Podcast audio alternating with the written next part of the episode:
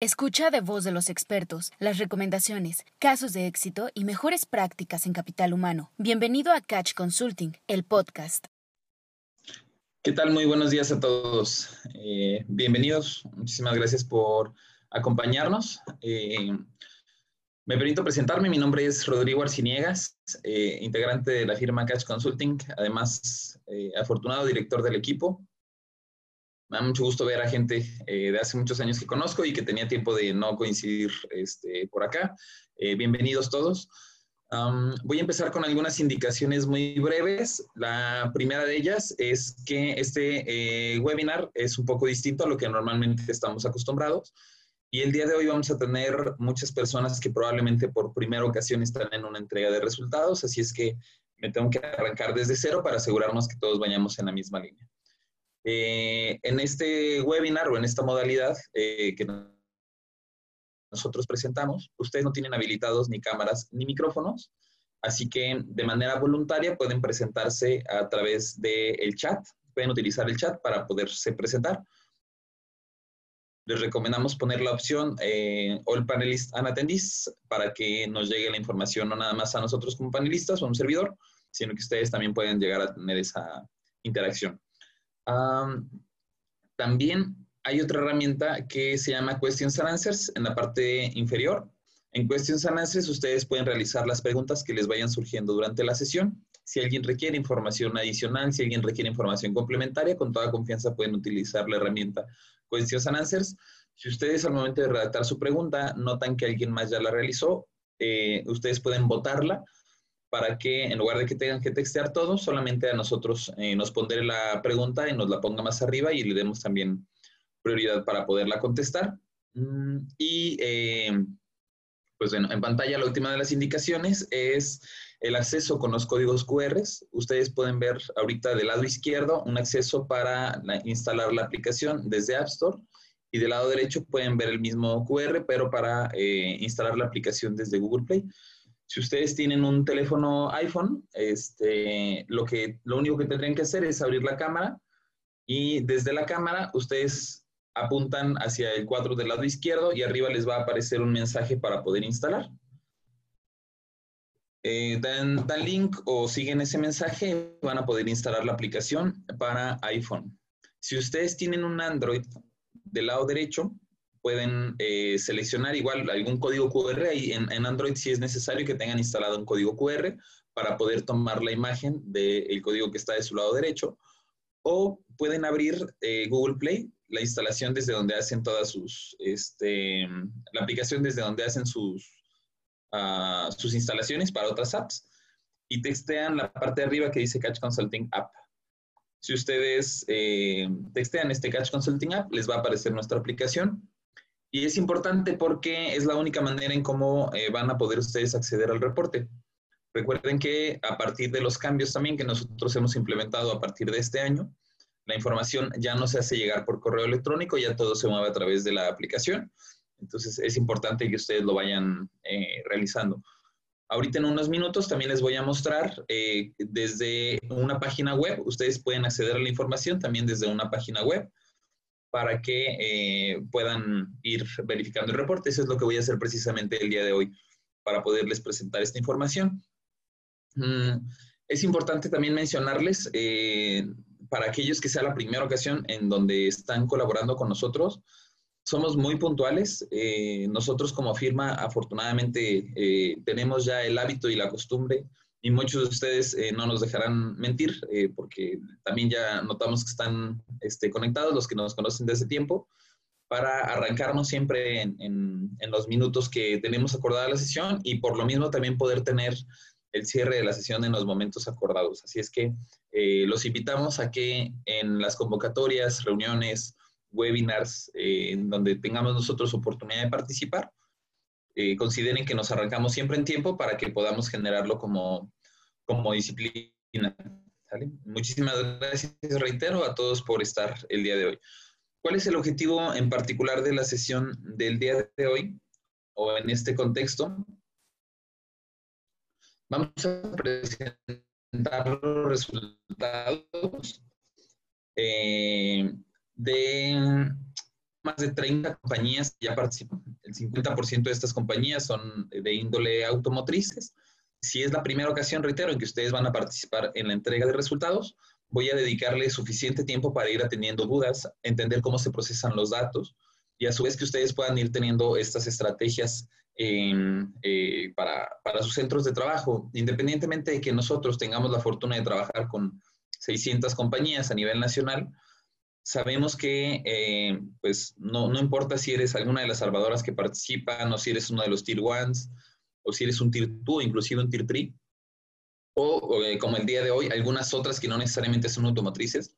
Lo importante es que cada quien regresemos a nuestra área de trabajo y tengamos ciertas tareas, un plan de acción que nos permite implementar eh, las acciones que resulten a través del manejo estadístico de datos. Así es que esperemos el día de hoy que la información que resulte realmente ustedes tengan oportunidad de tener lápiz y papel en mano para decir, ay, tengo que checar esto, como que me llamó la atención, tengo que validar esto, estoy notando que estoy fuera de rango, tengo que eh, implementar esta estrategia, me interesaría saber o conocer más al respecto, porque eso es lo que en algún momento dado realmente va a marcar diferencia, no para una entrega de resultados, sino para que ustedes eh, tengan actividades que puedan implementar en los centros de trabajo y esas sean las que hagan un plan de acción que mejore las condiciones de su compañía, que mejore las condiciones de mercado, las, las condiciones regionales y en un eh, sentido un poco más utópico, que podamos mejorar en el país y que podamos mejorar este desarrollo profesional de aquellos que nos dedicamos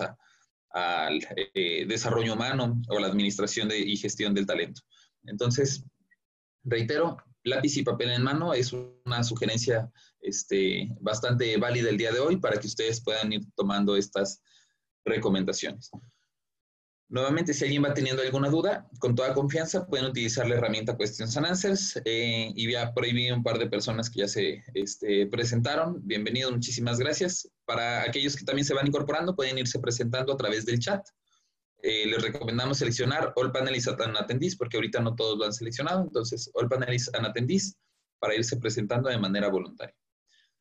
Mientras tanto, yo les voy a cambiar la pantalla y eh, me voy a dirigir a una página web.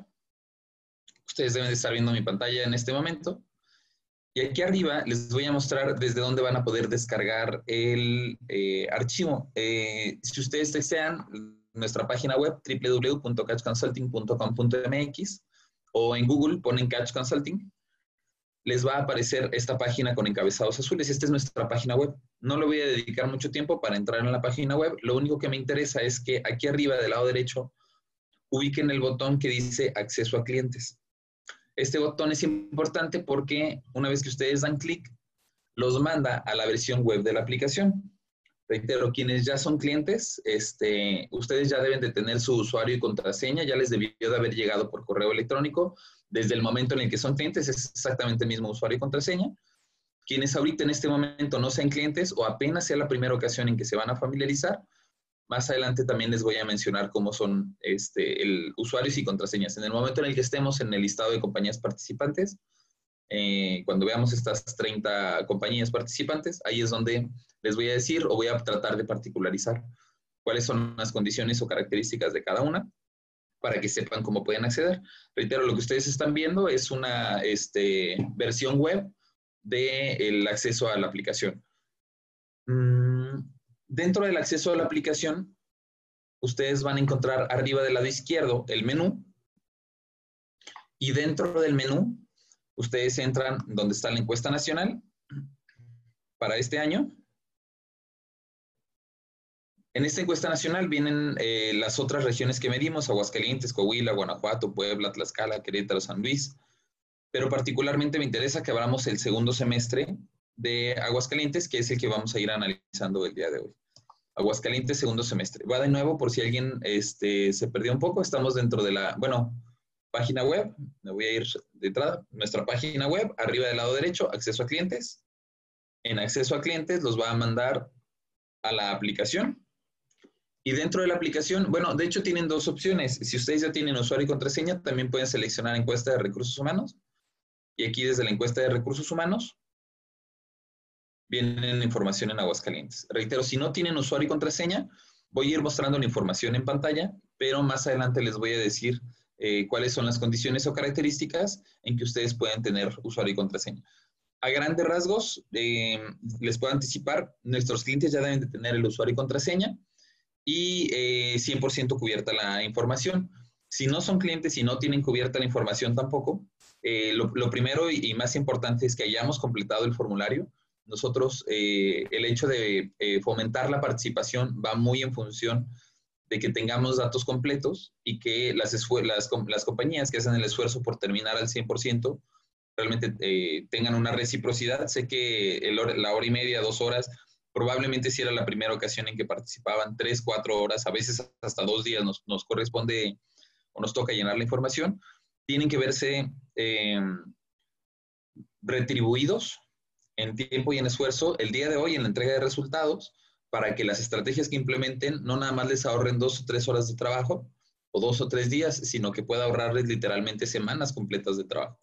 Entonces, debemos terminar la información y o también deben de estar adscritos a alguno de las asociaciones o eh, clústeres que tienen o ser clientes de, nuestra firma. Esas son las condiciones. Reitero, de todos modos, ahorita vamos a ahondar un poco más en el momento en el que lleguemos a las compañías, que es más o menos en la página 5. ¿Qué viene en cuanto a la información de la encuesta de recursos humanos? Porque eh, notamos que hay compañías de reciente ingreso o que tiene tiempo que no se habían sumado. Vamos a empezar con el índice. El contenido que ustedes van a encontrar primero son los semáforos nacionales y estatales. No son los semáforos COVID, son los semáforos económicos. Ahorita sabemos, o el contexto nacional es que las cosas están muy complicadas, este, es un año muy difícil, Igual en el Estado, pues sabemos que está complicado, hay gente que está perdiendo su empleo y ese es como nuestro contexto nacional. Vamos a ver indicadores para validar que realmente esto es y en, perdón, y en qué medida está. Eh, después vamos a empezar a entrar en el contexto y muestra de las compañías participantes. dentro de este contexto y muestra, después analizaremos los resultados, necesidades de mano de obra, incrementos salariales, ya tenemos información tanto cómo cierra, cómo cerró 2019, cómo cierra 2020, porque ya la mayoría cerraron, em, cómo va a venir 2021, ya tenemos la proyección para 2021, cómo estamos en beneficios, cómo estamos en salarios, tanto para niveles directos como indirectos, entiéndase salarios operativos y salarios técnicos, los indicadores de recursos humanos, ausentismo, rotaciones, incapacidades, algunas otras mejores prácticas como otros beneficios, estrategias de retención, operación diaria de recursos humanos, aspectos legales, atracción de talento, fuentes de reclutamiento, capacitación y desarrollo, turnos y horarios, practicantes, y cerraremos nuevamente con los agradecimientos a todos y cada uno de ustedes por haber participado y también eh, por el tiempo que le dedicamos para estar por, este, por acá. Mm, están, buenos días, bienvenido también. Estoy viendo que ya se están presentando. Muchas gracias. Mm. Em, em, comencemos entonces con los indicadores. Vamos a, vamos a ver los antecedentes o el, el background nacional. Estos indicadores vienen directamente de INEGI y son este semáforo económico para poder saber cómo vamos como país. Comenzando con el crecimiento económico, lo que tiene que ver en cuanto a finanzas, por así decirlo, de todo el país, necesitaríamos estar creciendo nuestro PIB en un 4.5% anual de manera sostenida. Las condiciones y características de nuestro país, eh, tanto demográficas como económicas, esperarían que nuestro PIB llegara a un 4.5% anual para que pudiéramos decir que vamos avanzando este, como país y ir cumpliendo estas metas. No lo hemos conseguido en varios años. En 2015 nos quedamos en 2.75, 2016 en 3.12, 2017 en 1.82, 2018 en 1.23. Para el año pasado decrecimos en 0.78 y lo que va de este año, nuestro Producto Interno Bruto ha decrecido en 4.87%. Este Producto Interno Bruto, recuerden, el Producto Interno Bruto es lo que vamos generando per cápita, per, por persona. Este año no pinta nada bien. Si yo comparo este mismo 4.87 con países europeos, hay algunos países europeos que están peor que nosotros. Ellos pueden andar sobre el 6 o 7%. Si yo lo comparo contra Estados Unidos, nuestro vecino del norte, eh, Estados Unidos anda entre un 3 o 4%. ¿Cómo estamos entonces este año en el Producto Interno Bruto? Igual de más o en promedio de feo que el resto de los países. No nos está yendo bien como al resto del mundo, no es buena noticia porque pues, en general, eh, y mucho evidentemente por COVID, este, está detenido y tiene como muchas complicaciones, pero podemos decir que estamos en el promedio de las pérdidas de todos los países. Esta es información hasta mayo de este año. Vamos a ver ahora cómo estamos en inflación. El tema de la inflación es que el, podemos decir que es la base, por ejemplo, para nuestras negociaciones de contratos colectivos de trabajo, la base para los incrementos salariales, la base para saber, yo tengo un presupuesto de 100 mil pesos este año y necesito un presupuesto de 103 mil 580 pesos el próximo año. Porque la inflación significa o representa el incremento del costo de las cosas básicas o de la canasta básica. Si yo tengo una negociación sindical, el sindicato se espera que no me vaya a aceptar menos de un 3.58% en mi negociación de contrato colectivo. Si ahorita este momento en corporativo, porque ya, estamos haciendo los budgets, de hecho ya deben de ir avanzados, casi en punto de cierre la mayor parte de los budgets, sobre todo en estas compañías este, multinacionales con las que normalmente trabajamos. Los asiáticos están en un 2%, 3%, nuestros vecinos igual andan sobre un 3%. Si yo pido un 4% de incremento, ahí es donde está mi primera respuesta en otro idioma, pero estás loco. Esta región me está pidiendo un 2%, esta región me está pidiendo un 3%, ¿por qué a ti debería darte un 4%? Pues este, tomémoslo como el primer as bajo la manga. La, la inflación hasta julio de este año va en 3.58%. Y con estos argumentos, que seguramente ustedes bien conocen, este, es importante eh, marcar o considerar que la diferencia particular de México durante varios años ha sido más alta en cuanto a inflación que el promedio, más el TEMEC, que ahorita nos está obligando a meter este, ciertas consideraciones de 16 dólares por hora. No para todos, esto es importante. Después les recomiendo, o si hay tiempo al final, este, les digo en dónde pueden consultar esta información desde la aplicación los 16 dólares por hora no aplican para todos, ya eh, igual dentro del contenido de la aplicación se van a encontrar a quiénes sí le aplican y cómo les aplican. Ah, hay algunos otros eh, eh, incrementos o desarrollos considerados por, por parte de CONASAMI, la Comisión Nacional de Salarios Mínimos, para meternos en línea de bienestar. CONASAMI y Gobierno Federal esperan que estemos otorgando lo mínimo y lo básico que es una línea de bienestar, entiéndase alrededor de 300, 320 pesos de cuota diaria entonces, eh, estos factores que no suceden en otras partes del mundo son, sean nuestros haces bajo la manga y cuando estemos pidiendo un 4, 5, 6 o 7% de incremento en nuestro budget o en, el eh, incremento de salarios, podamos defender el porqué y no nada más pareciera una idea de, quien, de aquella persona que lo esté presentando. Entonces, 3.58, inflación acumulada en este momento, muy probablemente va a aumentar. No creo en puntos tan disparados como hace tres años, en 2017, bueno, dos y medio. En 2017 que cerramos con un 6.01. Recuerden que ese año el 6.01 fue la mayor inflación en, más de 18 años. Entonces, eh, no creo que lleguemos a ese punto, pero pues entre 3,5 y 4% seguramente va a estar oscilando.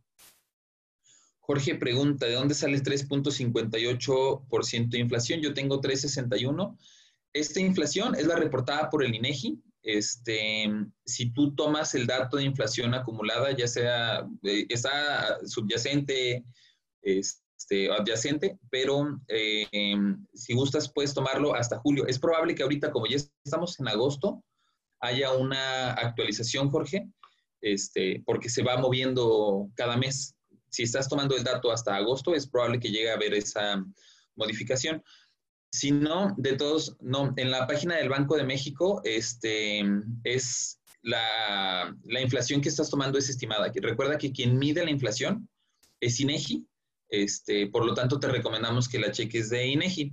De todos modos, les voy a ir pidiendo al equipo eh, Catch, Carlita, si me puedes ayudar, por, favor, a pedirle al equipo de operaciones que nos comparta por aquí en el chat eh, la liga para asegurarnos de estarla tomando de manera directa, por favor.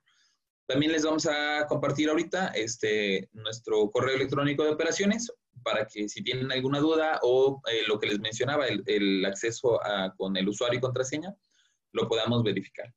Entonces, Jorge, dejamos tu pregunta en stand-by y ahorita te eh, contestamos link y con todo gusto compartimos la información. Recuerda, Banco de México eh, no tiene el dato directo, el dato lo va midiendo INEGI y esta es la información hasta julio de 2020. Ok, retomamos eh, mientras. ¿Qué sucede también en cuanto a generación de empleos? Nosotros, por la cantidad de personas que somos en el país, necesitaríamos estar generando 1.2 millones de plazas o de nuevos empleos registrados en el IMSS al año para poder estar dentro de este crecimiento sostenido y podemos decir que esa sea la meta. En estos 1.2 millones de plazas al año, tampoco hemos alcanzado metas en varios años. Sin embargo, sí hemos estado creciendo eh, la cantidad de empleos que tenemos. Desde 2017, 436, 2018, 407, 2019, 2.3. A partir de aquí ya vienen por trimestre. Eh, en el trimestre, en el, perdón, por mes, en el primer eh, mes de crecimiento, enero de este año, 1.57, en febrero 1.54, en marzo 0.66, ahí todavía íbamos creciendo. Y coincidentemente, no es casualidad, pero coincidentemente con, con COVID, a partir de abril empezamos a perder empleos y empezamos a perder 2.21, 3.92, 4.3. Ya cerraron también los datos de julio, hace uh, un par de días o una semana, gobierno de México decía ya recuperamos empleos en, a, partir de julio. Esa es buena noticia, pero abril, mayo y junio estamos mal. Muchas de las compañías tenemos nosotros registro de entre las 600 compañías que trabajamos en el país. El 30% de esas 600 compañías, estamos hablando 200 de todas las compañías, llegaron a perder empleos, llegaron a disminuir plantilla de personal y llegaron a disminuirla hasta en un 15%. ¿Qué quiere decir? Nuevamente, 3 de cada 10 disminuyeron plantilla y de esa disminución se tuvo una disminución como de entre un 15 y 18% aproximadamente. Una empresa de 100 empleados bajó alrededor de 80, 85. Una empresa de 1000 empleados bajó alrededor de 800 y esos fueron principalmente por temas de COVID. Además, en el sector automotriz sabemos que no veníamos muy bien en cuanto a ventas eh, y exportación íbamos arrancando el año con menos 3, menos 5, menos 7, llegamos a menos 30, menos 40 para los meses de COVID, entonces eso también fomentó a que hubieran este, tanto despidos como eh, disminuciones de plantilla. Muchas de las disminuciones de plantilla pueden este, eh, ustedes um, corroborarlas o tomarlas en función a lo que les, eh, les sucede, reitero, a cada uno de ustedes y particularmente con la industria automotriz, no limitativo, pero sí muy particular. Este contexto entonces nacional lo que nos eh, demuestra es que pues, como país estamos mal, estamos decreciendo, vamos mal en economía, vamos mal en generación de empleos, y este es el contexto como un, poco este, complicado o negativo en cuanto a la, al, tema que tiene que ver con, esta, eh, con este crecimiento y con, con el estatus en general que tenemos como país. Eh, además de este crecimiento como país, hay que hacer un zoom dentro del Estado. No se comporta igual a Aguascalientes, a Guanajuato, a Jalisco, a Zacatecas o a San Luis, aunque los tengamos dentro de esta zona bajío o en esta zona cercana. Y eh, vale la pena hacer este zoom para poder determinar cómo, cómo se encuentra, ¿no? Independientemente de los comunicados este, gubernamentales o de los temas de cómo nos veamos como entidad, hay que analizar verdaderamente los datos del 1.2 millones de empleos, de los 100 mil empleos eh, que se deben de generar en todo el país, Aguascalientes debería de cubrir este, 73.200 empleos de manera anual. Del 1.2 millones, 73 mil deberían de corresponder a Aguascalientes. Ahorita, a este momento, hemos perdido 6.284 en lugar de generar estos 6.100 que se deberían de hacer para alcanzar los 73.200, eh, hemos perdido prácticamente esa misma cantidad o, hacia abajo en lo que va de este año, segundo trimestre de 2020. Y si lo comparo contra años anteriores, no hemos estado llegando a la meta. En 2017 nos quedamos en un 66% de la meta. En 2018 nos quedamos en un 72%, en 2019 un 58%. Todavía para este primer trimestre, aunque había avance o crecimiento en, en los empleos, estábamos muy lejos de la meta, en solo un 11%. Y ya para el segundo trimestre, en este mismo contexto, también se perdieron empleos. 8.6% en cuanto a la creación de empleos. Eh, esta, este segundo trimestre para este año nuevamente es muy recurrente en los temas de COVID. Entonces, ¿cómo estamos como entidad? De la misma manera que el resto del país, para abajo, perdiendo empleos. Dentro de esta misma eh, contexto, nosotros ahora vamos a empezar a analizar y qué pasa con las compañías que participaron en la, en, en la encuesta, porque, reitero, este es el contexto nacional y este es el contexto estatal. Pero si más de la mitad, el 50% de las 30, de las 30 y tantas compañías que participaron ahorita en la encuesta son automotrices, y algunas otras que no necesariamente son automotrices, que puedan ser alimenticias o que puedan ser de algunos otros giros, no a todas les está yendo mal. Y de una vez les anticipo, eso es lo que muestra la información resultante de la encuesta. Por lo tanto, el paradigma o el estigma que ahorita podemos tener de que nos está yendo muy mal, no necesariamente se va a estar viendo reflejado en lo que ustedes tienen en piso y en lo que van a tener para el cierre del año.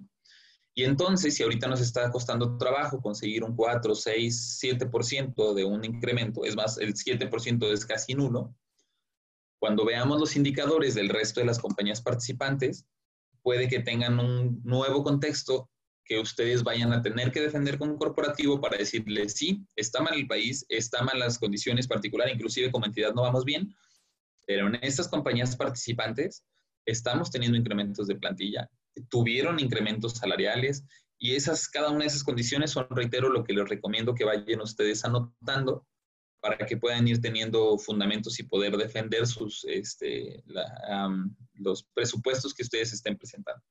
Esta información es de julio de este año. Estamos, creo que, ah, no, mañana, mañana tenemos la última entrega del RH Tour. El RH Tour es la presentación de resultados en toda la República. Eh, normalmente es un tour que hacíamos de manera presencial y que lo, lo eh, presentábamos a través de los clústeres automotrices, que lo presentábamos a través de asociaciones de recursos humanos, pero en esta ocasión evidentemente lo tuvimos que hacer virtual. Entonces, el RH Tour mañana termina con eh, la entrega de las eh, compañías electrodomésticas de Monterrey con Clela y ustedes son prácticamente los penúltimos. Eh, notarán también que la información, aunque hace tres semanas fue el cierre de resultados, se presenta también en tiempo récord. Entonces los invitamos a que mantengan su participación y que nos veamos cada seis meses. Recuerden, en enero y julio es cuando se integra información. Presentamos en febrero y agosto para que ustedes en enero tengan información de contratos colectivos y en agosto tengan información para presupuestos. Si, nuevamente, si es la primera ocasión en que ustedes reciben el instrumento o participan en él, les recomendamos también que entren aquí dentro del contexto, muestra y metodología para entender qué es un personal operativo o blue collar, qué son administrativos, white collars, algunos otros tipos de personal, los tamaños de compañías de, clasificadas de acuerdo al diario oficial de la federación, los salarios, los niveles salariales para niveles operativos, este, eh, calificados de acuerdo al criterio de IATF, que tienen que ver principalmente con una matriz de habilidades.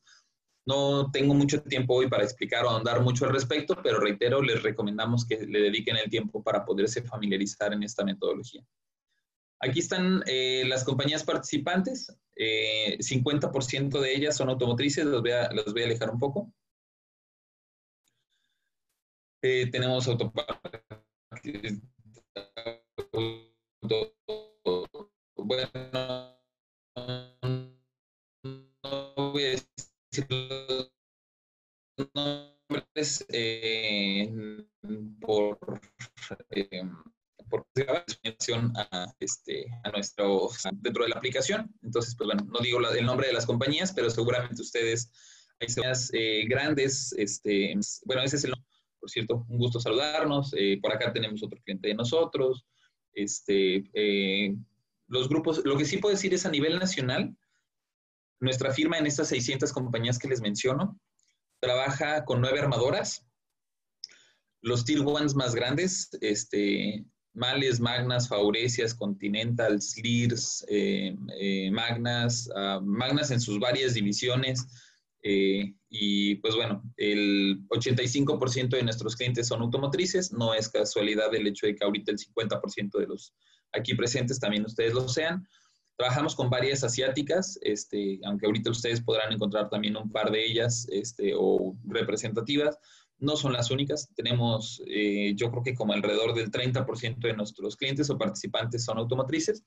En ciertas regiones, por ejemplo, Guanajuato Aguascalientes, que son más asiáticas o tienen mayor cantidad de inversión asiática, por evidentes razones, las armadoras de esa nacionalidad eh, está más marcado, o Monterrey, en Chihuahua, eh, Saltillo, Ramos, son zonas en donde hay compañías un poco más eh, norteamericanas, en San Luis Potosí, algunas varias europeas, alemanas, que mucho tienen que ver, reitero, con el tipo de armadora con la que con la que están familiarizados, pero eh, lo menciono porque en algún momento es importante identificar que lo más importante, independientemente de los nombres que ustedes puedan encontrarse de las compañías, es la segmentación. Si yo comparo bandas salariales de esta compañía contra probablemente esta otra, eh, hay que ser muy cuidadosos en el manejo de datos estadísticos. Entonces, vale la pena ir haciendo segmentaciones y conforme vayamos avanzando dentro de eh, la entrega de resultados, les voy a ir haciendo esta diferenciación en cuanto a las segmentaciones para que cada quien vaya tomando no nada más este, eh, estas notas en su lápiz y papel, sino para que vayamos también entendiendo por qué y cómo se van diseñando paquetes de beneficios, sueldos, salarios este, para ciertas condiciones o ciertas características. Entonces, reitero, si alguien va teniendo alguna duda, con toda confianza vamos avanzando. Quienes ya son clientes, eh, recuerden que en este momento su usuario y contraseña ya les permite acceder a este reporte. Entran a la aplicación o entran a la página web y donde dice encuesta nacional, ahí ustedes ya lo tienen. No soy cliente, me interesa, me gustaría recibir el reporte. Eh, ustedes tendrían que sumarse dentro de alguno de nuestros eh, paquetes o membresías. Nuestras membresías más básicas son muy accesibles, están desde 1.062 pesos al mes. Entonces, eh, y eh, no nada más tienen este reporte, tienen el de ahorita, tienen el del cierre de año, tenemos reportes cada dos meses, bimestrales, y otra información mucho más este, completa que no es nada más en cuanto a compensaciones. Entonces, es muy competitiva la, la membresía más básica, y esta es la manera en cómo van a poder obtener el reporte, el reporte final. Al final, si hay tiempo, no, no se trata el día de hoy de hacer un comercial, pero al final, si hay tiempo, les platico un poquito más referente a, estas, a estos complementos. El día de hoy, ahorita en este momento, centrémonos en la información. 32 compañías participantes representan 9.000 empleados prácticamente. Eh, compañías principalmente metalmecánicas, plásticas, de interiores, castings, químicos, arneses, coatings. Tenemos ahí un par también este, alimenticias. 50% no son automotrices. El otro 50% son Tier 1 o Tier 2, principalmente son Tier 1. Orígenes de inversión entre mexicanos, japoneses y norteamericanos principalmente.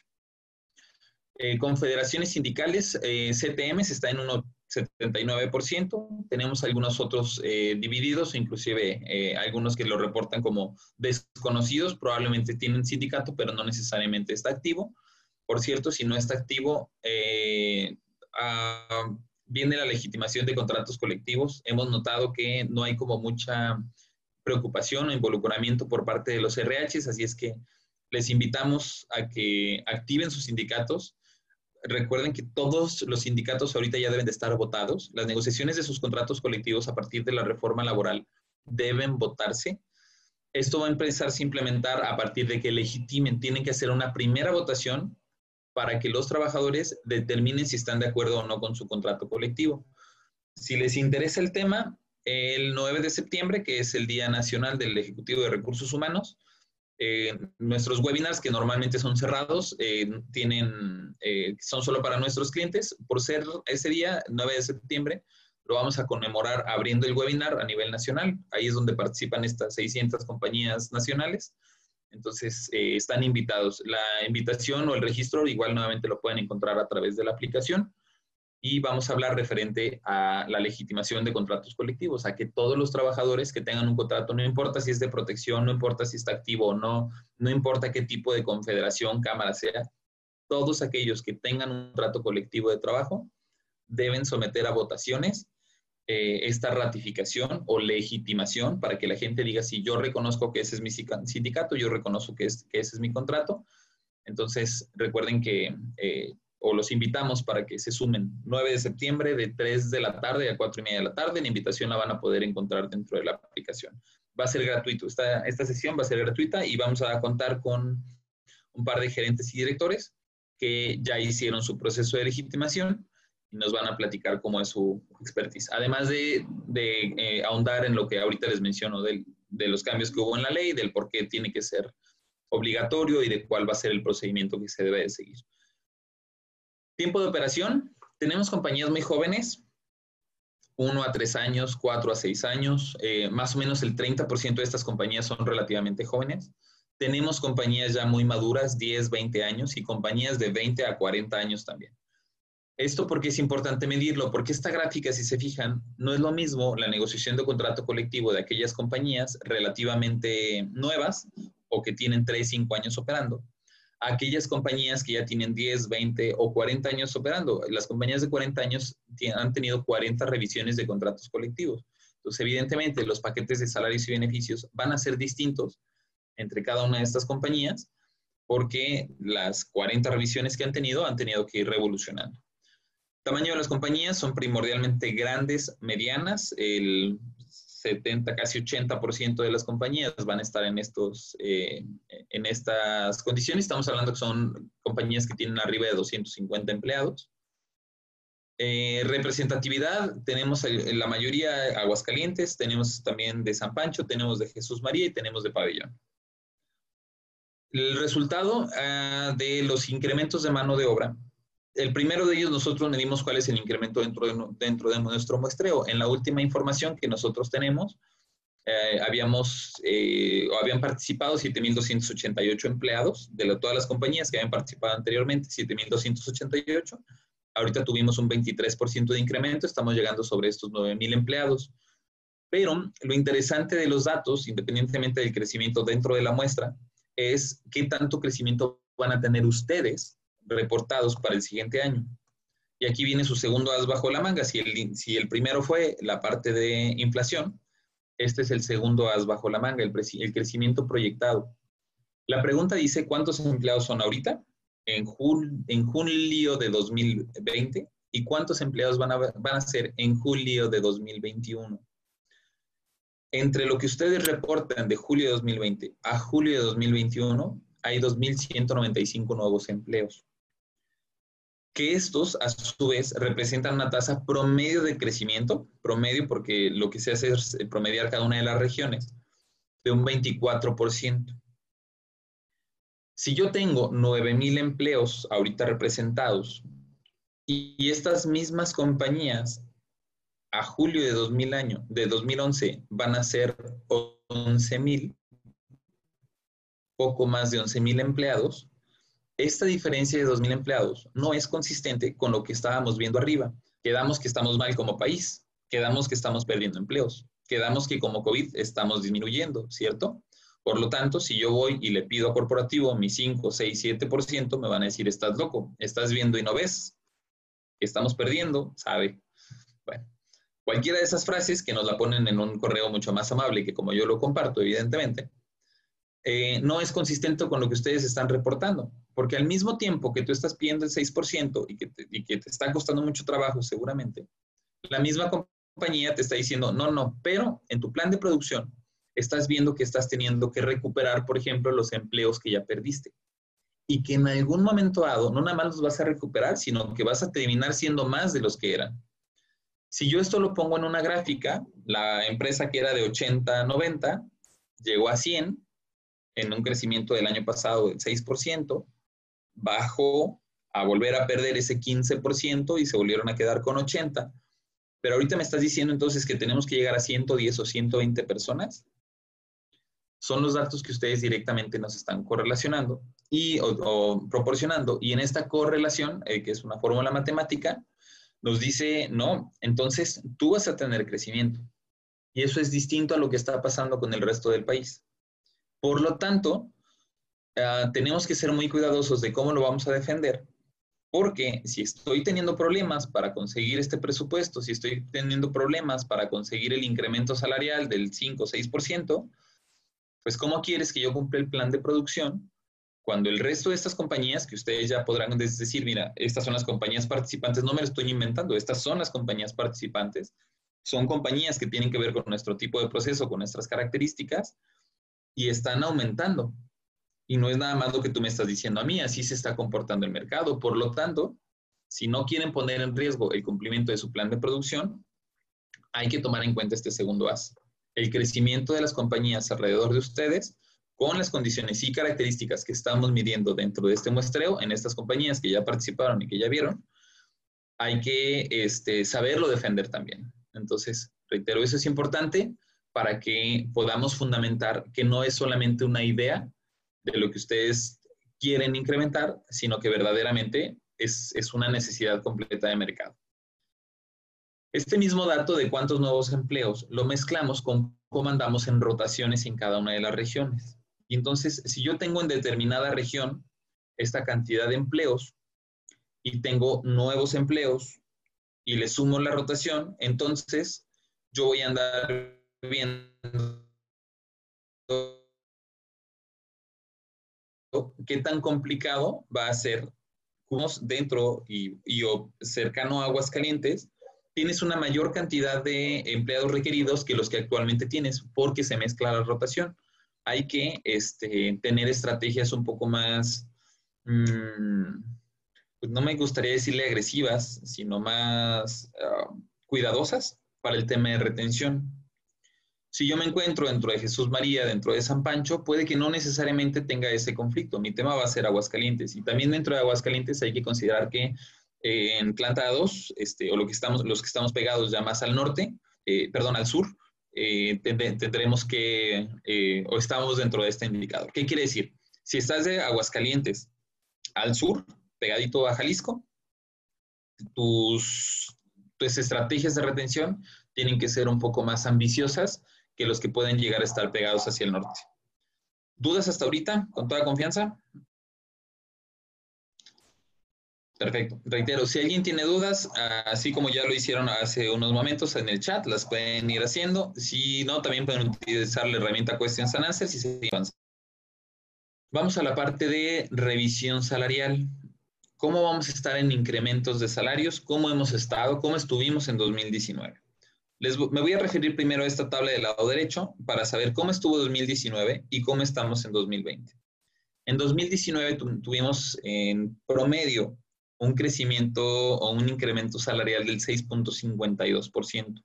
Y en beneficios, la verdad es que fue bastante bueno. El año pasado podemos decir que tuvimos incrementos eh, más elevados de lo que normalmente habíamos estado teniendo. Se relaciona también con las inflaciones que hemos estado teniendo y con las condiciones de crecimiento de las compañías, pero podemos decir que fue un incremento alto o más allá del promedio. Este año, el promedio de incremento salarial de las que ya cerraron está en 5.47. Piensa tú cuánto diste este año y 5.47 debería ser tu límite. Si diste menos de 5.47, te quedaste corto. Si diste más de 5.47, estás un poco más competitivo. Lo voy a dejar nada más en stand-by porque este es solo una referencia. ¿Por qué? Porque si me refiero ahora a la tabla de la izquierda, a la gráfica de la izquierda, eh, este año, llámenle destino, pero tuvimos negociaciones muy poco comunes, tuvimos negociaciones por completo atípicas. ¿Por qué? El 19% negocia en enero, el 15% negocia en febrero y el 10% negocia en marzo este casi mitad de las compañías, cuarenta y tantos por ciento que me da, 44 por ciento de las compañías, negocian antes de COVID. En enero y febrero ni siquiera sabíamos que existía un COVID. Nuestro primer caso confirmado en México fue la última semana de febrero y nuestros paros de planta fueron a partir de abril. Por lo tanto, enero, febrero y marzo, la mitad de las compañías negociaron lo que normalmente tenían ya en mente. Muchos de ustedes, este 547 hasta les va a quedar corto. ¿Por qué? Porque negociaron arriba inclusive de un 6 o de un 7%. La mitad de las compañías tuvo una realidad muy distinta a la otra mitad, bueno, este 20-30%, que fue mientras estuvieron paradas, y al otro último porcentaje que, es solo como un 10%, la que, las que faltan por, por cerrar, bueno, 20% tomando también las de septiembre, que ya estamos a punto de, entrar el mes, y van a tener una negociación distinta. ¿Cómo se ve en la realidad o cómo se los puedo ejemplificar? Yo soy una compañía que estaba en un salario promedio de 180 pesos de entrada. Salario promedio de entrada en cuota diaria. Estos 180 pesos de entrada, que ya venían amarrados de mis incrementos, que probablemente yo mismo notaba que estaba así como competitivo, pero no muy bien, solo en un promedio. Y pedí en mi presupuesto este 6%. Si yo multiplico mi 180 por el 6%, me fui a 191 pesos. Negociando enero, febrero, marzo, 6% de incremento. Estos de 180, me fui a 191. Pero si esa misma compañía, en lugar de negociar entre enero, febrero, marzo, por destino, le hubiera tocado abril, mayo, junio, julio, que estuvo parado, mi respuesta es, estás pero loco, ahorita no vamos a negociar. Este año da un 0%, este año del inflacionario, este año no va a haber incrementos.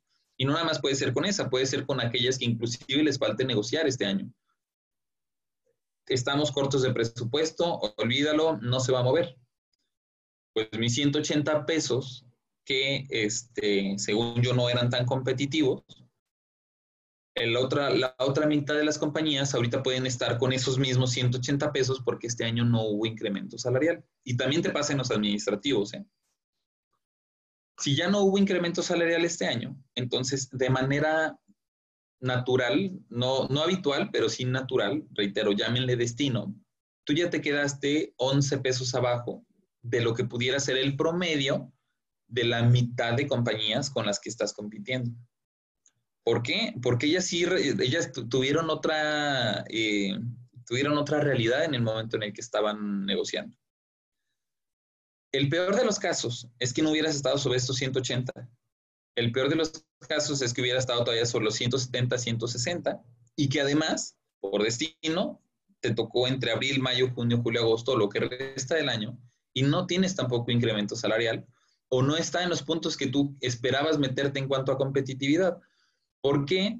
Porque entonces, si tú estás todavía sobre los 160 o 170 y ahorita ya hay compañías sobre los 190, tenemos 30 pesos de cuota diaria que se te van a complicar. Porque además, de acuerdo a lo que tú mismo declaras arriba o a lo que va a pasar alrededor de ti, las otras compañías sí están reclutando.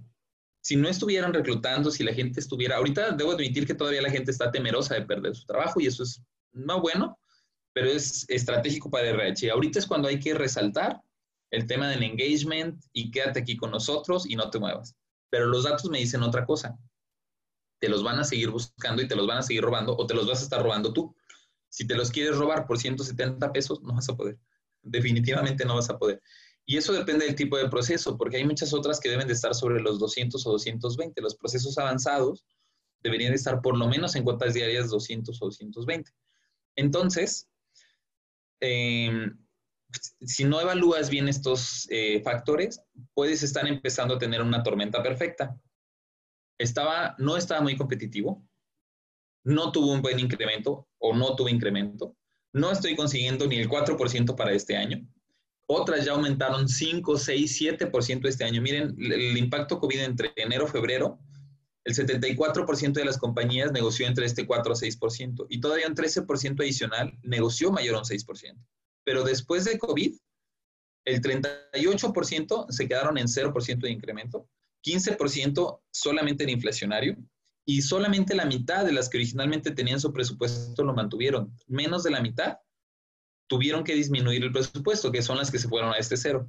Entonces, ahí está tu tormenta perfecta en donde no estabas bien, no estás bien, vas a tener contrataciones alrededor y para el siguiente año deberías estar considerando al menos 4.5 para tu budget de 2021, porque si no, de acuerdo a los mismos resultados de, 31 de 32 compañías, de 9 mil empleos, vas a poder llegar a tener esta, esta mezcla en donde no vas a cumplir plantilla, se van a ir contra ti, me falta gente, tú vas a decir, pues es que ahorita no hay, no es que no haya, lo que pasa es que te pudiste haber perdido competitividad y por ende, no, al no cumplir tu plantilla, no vas a alcanzar tu plan de producción, vas a tener problemas, si por sí ya hay cuestiones de calidad, ya hay cuestiones de esto y de esto, no, no voy a meter en, en temas que los hagan llorar, chicos, pero Este, sabemos que las cosas nunca son fáciles, entonces ahorita además puedes estar, reitero, metiéndote en una tormenta perfecta que tu siguiente año lo puede llegar a ser muy complicado. Entonces, ¿cuánto cerraron las compañías este año? 5.47. Pero en el primer semestre realmente cerraron 6, de, de 4.5, 6% para arriba, arriba del 6% inclusive. Y para 2021, ¿cuánto? 4.5%. Esperemos con esos indicadores les pueda servir también como un tercer as bajo la manga para que puedan ustedes defender presupuestos. ¿Dudas sobre incrementos salariales? Reitero con toda confianza. Si alguien quiere hacer alguna aportación, también pueden levantar la mano, raise hand, y con gusto les habilitamos su micrófono. Normalmente por temas de protocolo y de seguridad nosotros no lo hacemos. Este, afortunadamente, eh, en nuestra firma tenemos estándares para poder trabajar con estas compañías en donde no cualquiera puede eh, ingresar a la sesión, por eso se les pide un registro y no cualquiera puede presentar. Así es que no se preocupen, no vamos a tener este, muchachos encuerados ni, ni sorpresas de ese tipo. Pero por, si necesitan hablar, pueden ustedes este, levantar la mano, utilizar Raise Hand y les vamos a habilitar micrófono. Vienen algunos otros beneficios. Em, vi por ahí alguien que escribió en el chat. Vienen un par de preguntas probablemente. Inflación estimada para 2021, 22 y 23. Jorge, nosotros no tenemos inflación, pero sí tenemos salarios mínimos que te van a servir de mucha base. Los salarios mínimos desde hace un par de años con Asami está tratando de empujarlos y de motivarlos a meterse en la línea de bienestar. Mm, no recuerdo tu compañía, Jorge, para saber si eres eh, cliente de nosotros y si estás familiarizado. Mm, estoy casi seguro que no eres cliente. Este, la voy a decir en voz alta nomás para que el equipo me ayude a validarlo, pero eres lloroso. Eh, si no tienes información de nosotros, ah, no, muchas gracias, gracias por confirmar. Si no tienes información de nosotros, te platico o me regreso eh, este par de puntitos. Mm, desde hace más o menos unos dos años y medio, probablemente ya tres, nosotros como parte de las estrategias que les ponemos en la encuesta de recursos humanos, hablábamos de algo que se llama línea de bienestar. ¿Qué es la línea de bienestar? El salario mínimo que debería de percibir un integrante, cabeza de familia de una familia mexicana para poderla alcanzar a librar. Eh, en otras palabras, un poco más aterrizadas, ahorita nuestro salario promedio de entrada es de 200 pesos. Guiño, guiño, porque no todos están sobre los 200, pero vamos a suponer que estamos pagando 200 pesos de cuota diaria de entrada. 200 pesos por 30 días al mes me dan 6 mil pesos de ingreso para esa persona y con 6 mil pesos todavía no, no, les causa impuestos sobre la renta. De hecho, todavía tienen ahí este subsidio. Pero te llegan 6 mil pesos de cuota. Y aunque tenemos, sobre todo en industria automotriz, un paquete de compensaciones muy atractivo, pues la verdad es que son 6 mil pesos pasaditos los que les llegan. La familia promedio mexicana es de cuatro integrantes, 3.8. Entonces, mamá, papá y dos hijos. Si cabeza de familia gana 6 mil pesos al mes y tienen que pagar casa, tienen que pagar escuelas, tienen que pagar transporte, tienen que pagar alimento, tienen que pagar este, el celular, tienen que pagar sus insumos básicos, no alcanzan. ¿Por qué? Porque el ingreso per cápita de la línea de bienestar, eso es la línea de bienestar, debería de ser de por lo menos entre 9 y 12 mil pesos. Y en algunas zonas urbanas, eh, caras, por ejemplo, Monterrey y Ciudad de México, el ingreso debería de ser hasta sobre los 14 mil pesos, pero si alguien no gana entre 9 y 12 mil pesos al mes, no alcanza a subsistir. No para mantener a su familia. ¿Qué sucede? Pues cabeza de familia, entiéndase mamá o papá, necesita una segunda persona con un ingreso en la familia para alcanzar a meter ese dinero en esa casa. Entonces, está papá por 6, 8 mil pesos al mes, está mamá por 6, 9 mil pesos al mes, y entre los dos ya le alcanzan a hacer. Pero los dos chamaquitos supongamos que estén muy chamaquitos, este tiene un año, este tiene tres años, ¿qué hacen si mamá está y mamá y papá están trabajando? Este está en un turno y este está en otro, como sea, pero ¿y el tercer turno? Y ahí es donde tenemos el conflicto de es que tengo que irme a cuidar a mis hijos, es que no tengo, los dejaba con la vecina, pero ya no quiero, los dejé con mi mamá, pero tampoco. Y tenemos muchos problemas sociales porque el ingreso no es suficiente. Entonces, la línea de bienestar lo que pretende a través de CONASAMI, Comisión Nacional de Salarios Mínimos, Coparmex, los patrones están de acuerdo en que esto no es bueno. Sindicatos, varias eh, confederaciones sindicales, Secretaría de Trabajo y, Gobierno Federal, desde hace un par de años empezaron a decir, oye, esto no está bien. Y nuestro salario mínimo, que en ese entonces estaba en 80 pesos y que ahorita va sobre 123.22, este, nuestros salarios mínimos más altos, han tenido estos incrementos en un afán de tratar de recuperar esta línea de bienestar. ¿De cuánto entonces es esta línea de bienestar? Deberíamos de tener cuotas de entrada diarias de 300 a 320 pesos aproximadamente. Y se espera que para el cierre de sexenio alcancemos a cerrar la mayor cantidad que se pueda dentro de la brecha. El año pasado, como en el PIB no nos fue muy bien, tuvimos la oportunidad de, la oportunidad de estar con Andrés Peñalosa en diciembre y decía, él es el presidente de Conasami, decía Andrés, vamos a ser muy conscientes. Si no da el país para poder pagar estos salarios, pues tampoco nos vamos a meter en un hoyo. Pero hay que también ser conscientes con que tenemos que dar el mayor esfuerzo para que esto deje de ser un conflicto social. Entonces, eh, respuesta sobre tu inflación 2021, 22 y 23. Para 2021 es el dato que te mostramos este, arriba y que reitero va a estar sobre a lo mucho este 4%. 22 y 23 no te vas a encontrar ahorita datos si nosotros no los procesamos. Pero sí tomamos línea de bienestar. Si te parece bien, Jorge, reitero, eh, puedes mandar un correo a operaciones y con todo gusto y sin costo te hacemos llegar estos pronósticos de incrementos salariales para línea de bienestar y son los salarios mínimos. ¿Qué va a pasar con el salario mínimo? Ahorita de 123.22, que actualmente está en esta zona, eh, calculamos que para el siguiente año va a estar sobre los 170 pesos, no en porcentaje, recuerden que hay un monto de recuperación y una parte en porcentaje, pero en total, en cuota, se nos va a ir aproximadamente sobre los 170 y va a tener que seguir avanzando sobre los 220, 260, 300 pesos para ver si alcanza a llegar. Si las condiciones del país lo dan, estaríamos cerrando sexenio con salarios mínimos de 300 pesos. Y más que una inflación, te recomiendo, reitero, que para efectos de escalarlo a corporativo, tengas ese dato línea de bienestar. Lo puedes googlear, busca línea de bienestar, te vas a encontrar toda la información. Y el cálculo, ese sí es un cálculo que nosotros hacemos directo como catch, porque ahorita no hay, aunque viene cuánto es la línea de bienestar, pues no viene cuántos, cuál es el gap que ahorita actualmente tenemos contra los otros. Entonces, con toda confianza, mándanos un, un correo y creo que esa información te puede llegar a ser más útil. Vas a notar que el incremento te va a marcar entre un 15 y un 25% estás loco si no conseguimos el 5%, como te digo, ¿cómo vas a pedir un 15 o 25%? Solo es para ciertos niveles. Aquellos que tengas en categorías de entrada, tus categorías intermedias y altas, ya están sobre los 300 pesos. Con ellos no tenemos que hacer nada. Ok.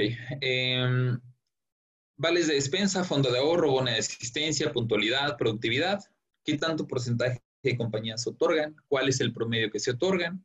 Cómo estamos en vacaciones, tanto modas como average por antigüedad, cómo estamos en aguinaldos. Ahorita, curioso, pero los promedios de aguinaldos ya no estamos en, promedios de ley, aunque hay compañías relativamente nuevas. Los promedios estamos sobre los 20 a los 30 días aproximadamente de aguinaldos. Primas vacacionales sobre el 39 al 57% promedio. Gracias a ti, Jorge. Eh, uniformes depende del tipo de proceso. No es lo mismo un proceso SMT completamente estéril que ando en crocs o ando en zapatos dieléctricos, este, casi que de laboratorio o de hospital, a un proceso metal mecánico en donde estoy lleno de aceite, lleno de rebaba, completamente sucio. Entonces, los uniformes es importante considerarlos, pero de acuerdo a su tipo de proceso. Eh, utilidades promedio, estamos sobre los 9.900 pesos de utilidades promedio el, el monto average de utilidades repartidas es entre 20 a 25 mil pesos. De aquellos que no dan utilidades y que dan un bono, este, por las condiciones o características que ustedes tengan, son alrededor de 2 mil. De aquellos que dan ambos, dan alrededor de 8 mil. Entonces, en promedio estamos diciendo que las utilidades son de 10 mil. Esto en algunos otros lugares u otros muestreos, dependiendo del tipo de la compañía, podemos llegar a tener picos de 40, 60, 80, inclusive 122 mil pesos es nuestro pico más alto de reparto de utilidades al año. Es importante irlo midiendo porque otra, otros de los cambios que tenemos en la agenda ahorita de la Secretaría del Trabajo, recuerden que cuando entraron ellos tenían tres este, objetivos principales. El primero de ellos era Jóvenes Construyendo el Futuro, ya está, estamos trabajando en él. El segundo de ellos era eh, libertad y democracia sindical. Pregúntenles a los asiáticos, no puedo decir los nombres de, ni de nuestros clientes ni de las compañías que lo tienen, pero seguramente todos ya saben cómo están estos procesos de, ahora ya tenemos dos sindicatos, este, este otro sindicato está tratando de hacer, entonces este tema de libertad sindical ya está en marcha a partir de la reforma y de la entrada en vigor del TEMEC con mayor razón, no, nos, no lo podemos exceptuar. Y el tercero de ellos tenía que ver con eh, outsourcings. Todos aquellos que tengan personas que interfieran con el proceso productivo eh, tienen que ser muy cuidadosos de la manera en cómo se esté manejando el outsourcing. Y estos incluyen los insourcings. Tengo una compañía operativa y tengo una compañía de servicios. Entonces es importante em, asegurarnos que esté bien diseñado y que esté como muy cuidadoso para, para evitar que, tengan conflictos. Ahora, de aquellos que no se puede rediseñar, sino que tienen que fusionar compañías, mi insourcing con mi empresa operativa, este, pues van a empezar a tener estos incrementos en sus eh, utilidades y por eso ahora ya estamos teniendo estos picos de 80, 90, 120 mil pesos por persona. Mm, en promedio tenemos 16 rutas de transporte, pero compañías grandes pueden llegar a tener más de 40. Se invierte por persona 1.490 pesos. Eh, ustedes pueden sacar su headcount, eh, más bien el total de su factura entre su headcount, si les da más de 1.490, pueden ahí tener un tema de, con el operador, bueno, eh, con, quien en algún momento dado funja como su, su proveedor de servicios de, de transporte. Sus rutas promedio deberían de estar entre 80 y 100 kilómetros. Aquí tenemos hasta 110, pero se empieza a salir un poco de la distancia máxima, entonces si tienen rutas arriba de 100 kilómetros, pueden llegar a dejar de ser este, funcionales. Y mm, rutas que lleguen a estar pegadas, si es que las tienen, hacia la parte de Ojuelos, eh, tengan cuidado porque San Luis Potosí está creciendo mucho y muy rápido y San Luis Potosí ya trae promedios de entrada de 234, 237 pesos van a empezar a compartir, van a haber rutas de San Luis Potosí que se empiezan a acercar a Aguascalientes. San Luis ya no tiene gente donde tomar para industria automotriz, por lo tanto, eh, ojo con esas rutas de transporte, porque si ellos siguen sin encontrar gente, lo que pasa es que van ampliando las rutas y ellos ya traen rutas por medio de 130, traen rutas hasta 160 kilómetros de distancia. Y 160 de San Luis Potosí ya están metiéndose prácticamente en territorio de Aguascalientes. Y aunque sabemos que Ojuelos no lo es, reitero, rutas que puedan coincidir como por ese lado, pueden llegar a generar un poco de conflicto porque la diferencia salarial les va a marcar algo de diferencia. Eh, la chona también es otro de los puntos en donde pueden llegar ahí a, tener este, eh, rutas en, en, eh, en común. me parece que Nochis también, entonces, para que lo, tenemos, lo tomemos en consideración. Servicios de comedor, pagamos aproximadamente 44.69 por platillo, de los cuales subsidiamos 30.88 pesos. Ok, uh, salarios. ¿Cómo estamos ahorita en salario promedio de entrada? Los 180 pesos que les mencionaba. Sin embargo, hay que hacer una diferenciación, sobre todo hoy, porque estamos, eh, no todas las compañías, este, uh, o no, no, no todas estamos sobre el mismo giro. Eh, les voy a pedir que piensen cuánto tiempo tarda su nivel más básico, su, operación más básica en donde entran las personas, en desarrollar habilidad. Si la habilidad es muy básica, si solamente salen de una máquina de inyección y lo meto en una caja, yo no tengo que hacer nada más que agarrar las cosas y meterlas y empacar. En dos semanas estoy listo para hacer eso. De 180 para abajo. Si mi operación es un poco más complejo que esa y me toma un mes, mes y medio, 180 está bien. Pero si tengo, por ejemplo, retomando estos SMTs, CNCs, si tengo operaciones que me tardan dos, tres, cuatro meses en desarrollar habilidad, yo me tendría que ir de los 180 para arriba sobre los 316. Y en particular para la automotriz, les recomiendo que su salario de entrada se mantenga de 195, 197 para arriba, pegadito a los 200.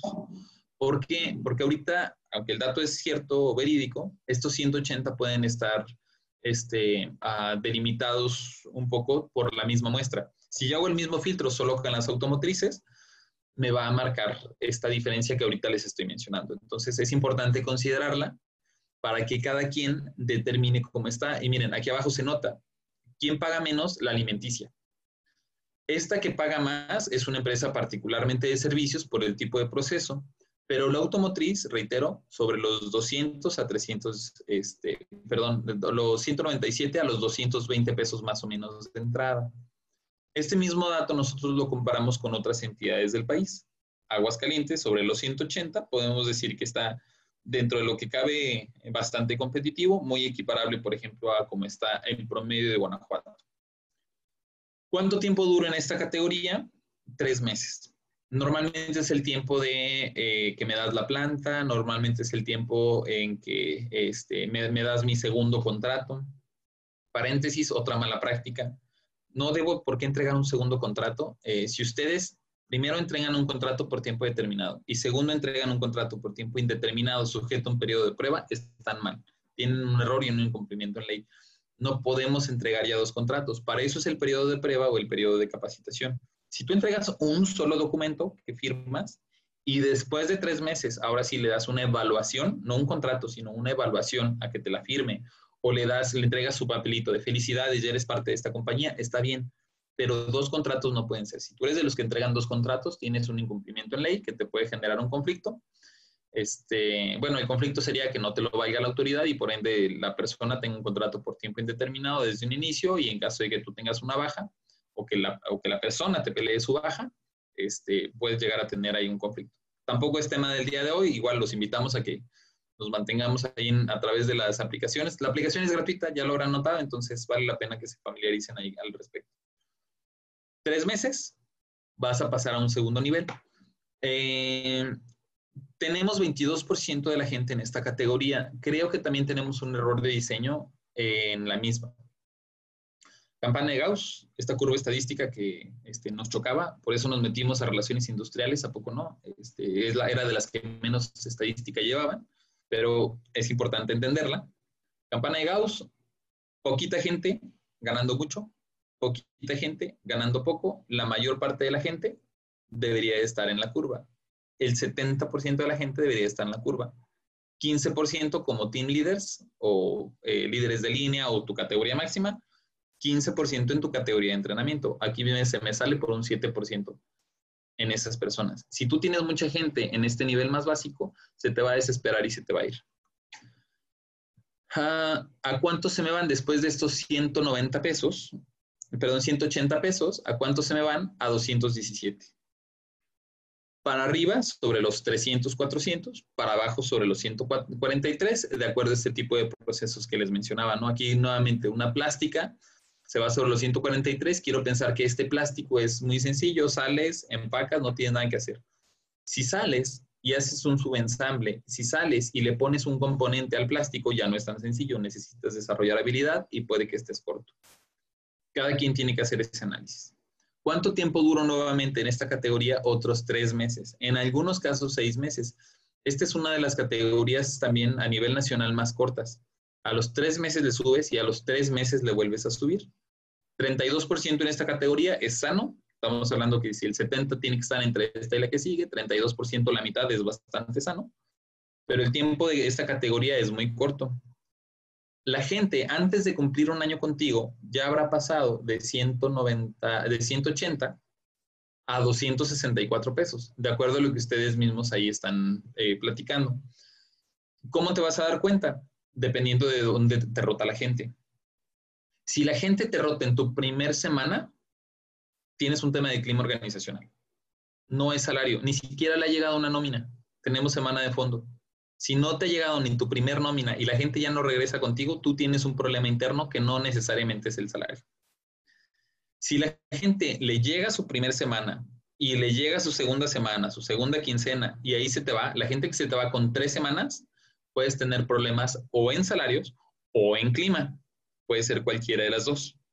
Si la gente te dura tres meses, quiere decir que más o menos aguantó el clima, aguantó el salario, pero entre tres meses y seis o nueve meses se te van, es un tema de incremento en tus categorías, es un tema de cómo estás desarrollando y tus planes. El clima puede también ser, o sea, a la hora de la hora eh, sabemos cada quien lo que tenemos en casa, entonces si tú sabes que adoleces de ciertas cosas, puede ser por ahí. Pero si se te van en nueve meses, ya es un tema de cómo tienes diseñados tus paquetes y beneficios. Te aguantan un año o más y definitivamente ya no va a ser salario. Ya no debería de ser salario porque la gente ya se habituó y ya se acostumbró. Ahí, en, todo caso, tu tema va a ser, reitero, clima o liderazgo. 30% mm, en la categoría sin supervisión, bien, y aquí si duran un año, año y medio, dos años, tres años, aquí ya está muy variado. ¿Para qué? Para alcanzar mi categoría máxima, que está sobre los 352 pesos, promedio nacional, no necesariamente está malo, este sí les puedo decir que es un promedio nacional. Esta persona ya puede entrenar a otros, ya es un multihabilidades, podemos decir que está bien. 16% eh, está dentro de este rango, entonces solo mi primer categoría es la que en algún momento lo recomendaría. Aquí está el resumen, 179 pesos, duró tres meses, 217 duró tres meses, tengo seis en conjunto, al año, este, 264, aquí ya estas personas tienen un año y medio, este, entre un año y medio y dos años, y ya un multihabilidades debe tener por lo menos de tres a cuatro años trabajando contigo. Estos son los promedios eh, generales. ¿Cómo andamos en posiciones técnicas? Vamos a analizar primero qué es lo que más necesitamos. Estamos batallando para técnicos de mantenimiento y técnicos de calidad. Aunque no es muy alto, hay otras zonas en donde estos datos nos dan un 40% dos de cada diez compañías podemos decir que están batallando para encontrar técnicos de calidad y técnicos de mantenimiento. No en un punto en donde digas no hay, pero em, el resultado de esta gráfica o lo que debería hacer es asegúrate de desarrollarlos. El 20% de tus técnicos de mantenimiento que tú tengas, supongamos que eres esta japonesa de varios, de mil empleados, este, vas a necesitar para estos mil empleados alrededor de unos 20 técnicos de mantenimiento. Bueno, asegúrate de desarrollar el 20% de estos 20 técnicos de mantenimiento. Entiéndase, necesitas tú estar desarrollando cuatro más tu rotación de técnicos de mantenimiento. Tú te deberías de tener un plan de desarrollo de técnicos de mantenimiento de al menos seis u ocho al año. ¿Para qué? Para cubrir las posibles bajas de los otros que no se encuentran y para que tú tengas bien desarrollado tu plan de, de desarrollo. No, es que fíjate que aquí si se nos va uno, luego como que no tenemos gente y los buscamos de fuera. Bueno, si tu respuesta es buscamos de fuera técnicos de calidad, técnicos de mantenimiento, lo que va a pasar es que estos puestos se, empiezan a, elevar y elevar. Chequen el técnico de calidad, está entre 14 y 17 mil pesos. Tu técnico de calidad hace uno o dos años debería haber estado sobre los 11, inclusive todavía hace cuatro te los puedes encontrar en 9 mil. Al doble de costo de lo que están ahorita, 100% en cuatro años, 25% de incremento no cuadra. Por eso, reitero, es importante irlos creciendo. ¿Cuánto me cuesta un montacarguista? Eh, solo en salario bruto, entre 6.000 a 7.600. Bueno, 6.600, 7.600. Mi técnico de inyección, alrededor de 8.000. Electricistas, alrededor de los 10.000. Mi líder de línea, entre estos 9 y 11.000. Y aquí vienen el resto de las posiciones, ¿no? Ya no voy a, ahondar tanto. Herramientistas, fíjense, los herramientistas están altos, ¿eh? no, no preocupantes, pero el hecho de que estén altos también me, quiere, me podría decir que no hay tantos. Y aunque aquí nada más me marquen un 11%, puede que sea otra de las posiciones que haya que ir desarrollando. Voy a empezar ya a alinear este, el cierre de la sesión, esperando que nos mantenemos todavía los que estamos. Este, esperemos que les esté siendo muy útil la información. Vamos a pasar con indicadores. Ausentismos. 2.54 es lo que traemos promedio de ausentismo justificado 1.56, injustificado 0.97. Em, este justificado está muy alto. Puede que sea por tema COVID. Si por tema COVID tú tuviste que ah, justificar o poner permisos con goce de sueldo, o permisos sin goce de sueldo, puede ser más bien, este, está bien. Pero si no es un tema COVID, tu ausentismo justificado puede estar alto. No preocupante porque el total estamos inclusive mejor que el promedio nacional pero tampoco es bueno que tengas más permisos que faltas. Puede que ahí también un tema de disciplina lo tengan que trabajar. ¿Cómo estamos en rotación? 5.84, también estamos bien en el país, de las cuales controlada bajas determinadas por nosotros como compañía 252, no controladas 332. Bastante bueno, de hecho les puedo decir que es uno de los indicadores más sanos del país. 584 eh, no es un buen indicador, ¿eh? también hay que ser sinceros quieres ser, este, tu compañía ya está estable, está estandarizada, tiene buenos procesos, tu meta, tu gol debería ser entre un 1% y un 1.5% mensual. Eh, no, no, no, no también, yo quiero mejor nada más un objetivo, 3% es un objetivo bueno. Este, 584, pues estás ahí en el promedio. Oye, ¿estás arriba del 5%? ¿Cuál sería el índice ideal de rotación? Recuérdame tu headcount, por favor, Jorge. ¿Cuántos son? 700. Tú perfectamente podrías estar alcanzando 1.2 a 1.5% en, en rotación total. Ese sería un muy buen objetivo para ti. Si estás por debajo de este 1.5, 1.2, te puedo decir que estarías dentro de los eh, top employers o dentro de las personas o de las empresas que tienen menor rotación. A nivel nacional, de estas 600 compañías, si yo las alineo, las que tienen menor, rotación andan sobre 0.3, 0.5, 0.8, las menores. Eh, compañías de tu categoría eh, deberían de estar alrededor, reitero, este 1.5, 2% a lo mucho. Y de ahí para arriba, si estás teniendo 3, 4, 5%, bueno, 3% todavía estás en un límite eh, comparado, pero un 5% como lo tendría el resto de las compañías, tú ya no deberías de tener. Estoy hablando en rotación total, rotación controlada y no controlada, es correcto. Y si la quieres dividir, hay que poner 70-30. Eh, ¿Qué quiere decir? Dos terceras partes de tu rotación deben de estar del lado de la no controlada, una tercera parte dentro de la controlada. Si estamos hablando que es 1.5%, deberías de tener 1% en rotación no controlada, la gente que renuncia se va, y 0.5 en rotación que tú decides irlos dando de baja. Si es un 2%, entonces le aumentas igual, proporcionalmente, este 1.4% de rotación no controlada, 0.6% eh, de rotación controlada. Ok, algunas otras mejores prácticas en recursos humanos. Aquí ya no voy a ahondar tanto este, por cuestiones de tiempo, pero podrán ustedes eh, corroborar cómo andamos en gastos médicos mayores, cómo andamos en seguros de vida, cómo andamos en asignaciones de automóvil, de gasolina, cuánto damos de gasolina en promedio, cuánto pagamos eh, por kilómetro de mantenimiento si es que lo llegamos a pagar, algunos otros días adicionales de descanso, este, qué días se dan, cuántos días se dan, ¿Cuántas eh, compañías o qué tan eh, común es que se permita seleccionar el periodo vacacional o seleccionar el turno o seleccionar la jornada laboral o el tema de teletrabajo? Mm, si tenemos algunos otros beneficios adicionales, 61% de las compañías tienen convenios con hoteles, con ópticas, con escuelas de idiomas, con gimnasios. Estos les pueden servir hasta de ideas como parte de, los implementos. Ideas de mejora, aquí abajo también bien. Si yo eh, participo en ideas de mejora, equipos Kaizen o similares, qué tipo de souvenirs dan, si dan incentivos económicos de cuánto es, para estrategias de retención, si dan bonos de permanencia, cada cuánto tiempo, si dan algún tipo de viaje, vales de despensa, temas de responsabilidad social, qué tipo de campañas participamos, campañas de salud, campañas de reciclaje, apoyo en desastres naturales. Los temas de outsourcing, les digo, aquí tenemos todavía 4% de compañías que tienen gente que interfiere en el proceso productivo te puede generar multa, artículo 1004C de la Ley Federal del Trabajo, si memoria no me falla, 250 a 5000 UMAS.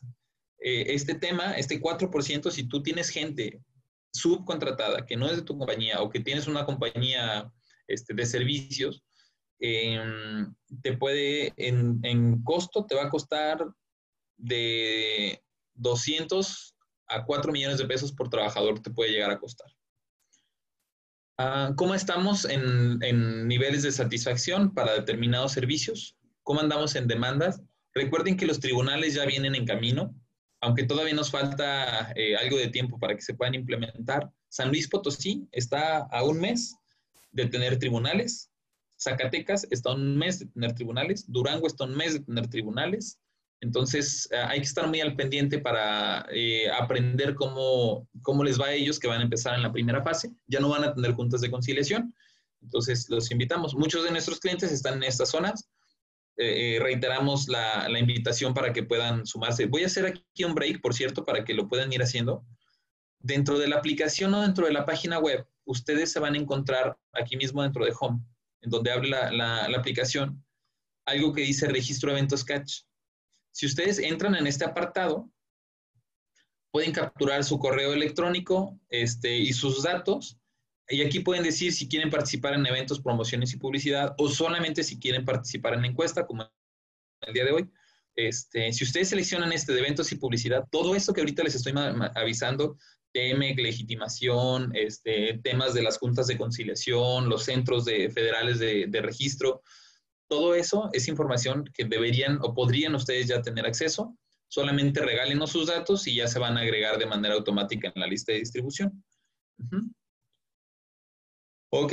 Mm, principalmente estamos contratando con secundaria, todavía un porcentaje relativamente altos con primaria. Nos estamos tardando dos semanas en cubrir 30 operadores. Estamos dentro del promedio nacional. Tres semanas para cubrir un técnico o un administrativo, un mes para cubrir un gerente. Estos datos pues, están hasta mejor que el nivel nacional mucha de la gente la rechazamos por el nivel de residencia. Este, es curioso porque pues, la ciudad no es demasiado grande o la ubicación de las plantas no necesariamente es tan extensa como en algunas otras entidades, pero esto quiere decir que demográficamente todavía hay gente. Reitero, no le digan por favor a San Luis Potosí, porque cuando se enteren que acá sí hay gente y que estamos en salarios de 180 o 190 pesos, nos van a empezar a mandar sus rutas de 230. Por favor, no lo digan. Yo prometo no decirlo tampoco con todos nuestros clientes de San Luis, pero ese es un buen indicador. Estamos en una zona bastante sana. ¿De dónde encontramos gente? 15%, este, perdón, 19% vienen de referencias internas, 20% vienen de Facebook. Me parece muy bien, es el punto principal. Para técnicos, empleados internos, yo les aumentaría, miren, este es consistente. Tus técnicos los tienes que desarrollar más. Aunque no hay mucha diferencia, aquí solamente estás tomando el 30% tus técnicos deberían de salir, el 30% o 50% de tus técnicos deberían de salir de casa. Quiere decir que la mayor parte o muchas de tus vacantes las estás trayendo de fuera. Si estás trayendo más de la mitad de tus técnicos buscándolos en otro lado, se los estás robando a los que ahorita están. Qué bueno que no se ven las caras para que no se vean con odio, muchachos, pero este, probablemente dos o tres les está llegando la pedrada, ya sea que son a los que les toman gente o ya sea que son a los que toman ustedes. No se trata de pelearnos, no quiero ahí este, ponernos en, en, pique, pero desarrolla internos. Eh, habla con tu gerente este, de mantenimiento, habla con tu gerente de ingeniería, habla con el gerente de producción, con el que los tengas que desarrollar para que procuren desarrollar en, en medida de lo posible todos los internos en temas de capacitación y desarrollo, igual yo creo que en esta ocasión no voy a ahondar ya en estos, este, en, estos conceptos. Probablemente en la que sigue me voy a arrancar la encuesta al revés, de abajo hacia arriba, para dedicarle el tiempo necesario eh, y que podamos tomar estrategias colectivas. Horarios de entrada, la gente entra a las 6, a las 7 o en algunos casos pocos a las 8. Nadie entra a las 7 y media ni a las 6.30. Flex time y no necesariamente con los operativos, la línea tiene que arrancar a determinada hora, pero si queremos bajar, por ejemplo, las, eh, las entradas ahorita de 7 a 8 de la mañana, aquí solo hay un 2% y aquí solo hay un 7%. A nadie se nos ha ocurrido que si anticipamos media hora la entrada de las 8 o anticipamos media hora la entrada de las 7, podemos llegar a tener menos tráfico, ayudamos a la, a la gente. Esos 5 minutos de salir 5 minutos tarde y ahora llego tarde, dejan de existir. Y aunque la misma dinámica de la ciudad o de la zona nos permite que no exista tanto tráfico, pues también eh, sabemos que tenemos nuestros cuellos de botella en ciertas zonas, entonces eso pudiera llegar a ayudar un poco. Cierro con eso para dar los últimos minutos, reitero, de este, preguntas, agradeciéndoles su participación, tanto para la integración de la información como para la entrega de resultados. Muchísimas gracias a quienes este, confían con nosotros. Eh, abro el foro para algunas preguntas, con toda confianza, aportaciones que quieran tener. Si alguien quiere decir algo de manera abierta, si quieren dar alguna aportación, con toda confianza pueden utilizar la herramienta que dice Raise Hand y les vamos a habilitar el micrófono este, para que lo puedan hacer. Y solo por no dejar, los invito a que entren en el apartado de News, no necesitan usuario y contraseña.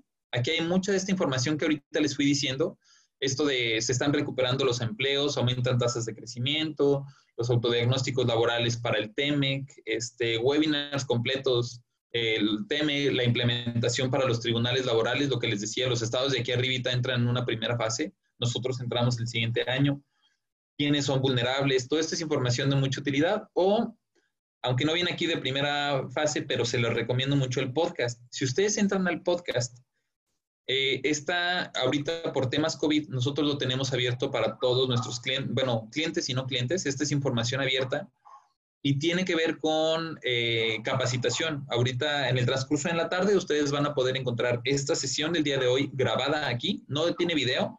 Para nuestros clientes ya saben que en la parte de abajo sí está el video completo, pero el podcast ahorita está abierto para, para manera de audio. Si es que quieren llegar a compartir algo de lo que platicamos el día de hoy, van a poderlo checar más o menos en unas tres o cuatro horas ya está aquí arriba. Este, eh, tuvimos el podcast del manejo efectivo del reglamento interior. Oye, ¿puedo dar de baja a las personas porque no se están poniendo el cubrebocas o porque fueron una fiesta? Este podcast lo tuvimos la semana pasada, ahí se van a encontrar esas preguntas.